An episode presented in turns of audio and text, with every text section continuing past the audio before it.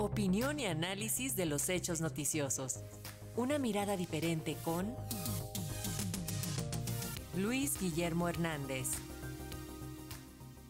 Y justo para analizar este tema tenemos el comentario de Luis Guillermo Hernández, periodista y analista político. Buenos días Luis Guillermo, escuchamos tu análisis sobre esta carta que periodistas realizaron en contra del presidente Andrés Manuel López Obrador. Muy buenos días Paco, muy buenos días a la audiencia de Radio Educación. A un país no se le defiende con mentiras. A una sociedad no se le puede mostrar su verdadero rostro, sus hierros, sus desafíos, si se utiliza para ello la tergiversación, la mentira, la deliberada mendacidad. El periodismo verdadero, el que le es útil, el que le permite a una sociedad dialogar en pluralidad y mirarse a sí misma, solo puede ser posible a partir de la honestidad intelectual, la honorabilidad personal y la honradez profesional a toda prueba.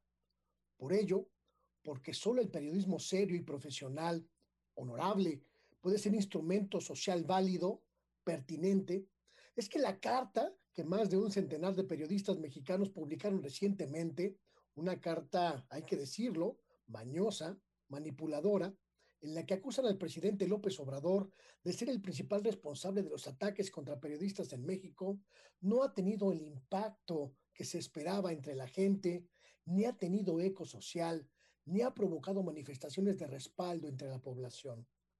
Dedicados casi exclusivamente desde el primer minuto de diciembre de 2018 a propalar mentira tras mentira de un gobierno al que repudian, principalmente porque ha eliminado las multimillonarias cantidades de dinero público que iban a parar a las bolsas de los periodistas y a la de los empresarios mediáticos, los firmantes de esa carta han sido ya plenamente identificados por la sociedad como parte de un modelo de comunicación obsoleto, desfasado, casi desplazado.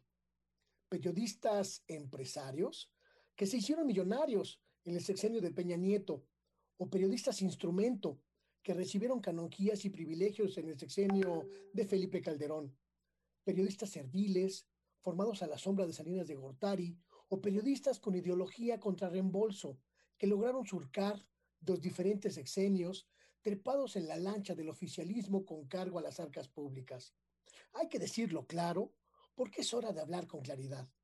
El periodismo corporativo en México, probadamente servil de los poderes públicos en turno, engendró una generación de periodistas dóciles, pero también profundamente corruptos, que hoy, cuando el dinero público se ha acabado, mágicamente se convierten en críticos, en observadores acuciosos del poder político, pero principalmente en propagadores de mentiras, de fake news.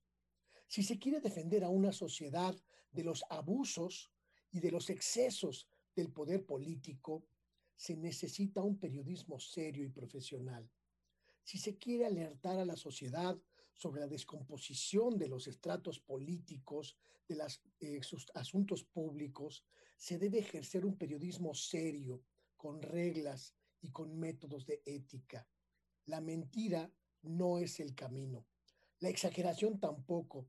Acusar al presidente de propagar mentiras, acusar al presidente de provocar los ataques a los periodistas, es la forma más vil de utilizar los estratos públicos para una causa particular.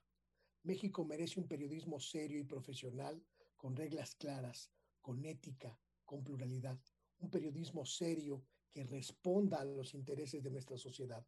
Si nuestros colegas que firmaron esa carta no están dispuestos a hacerlo, si no están dispuestos a renunciar a la mentira, muy poco, realmente muy poco, tienen que aportarle a nuestra sociedad.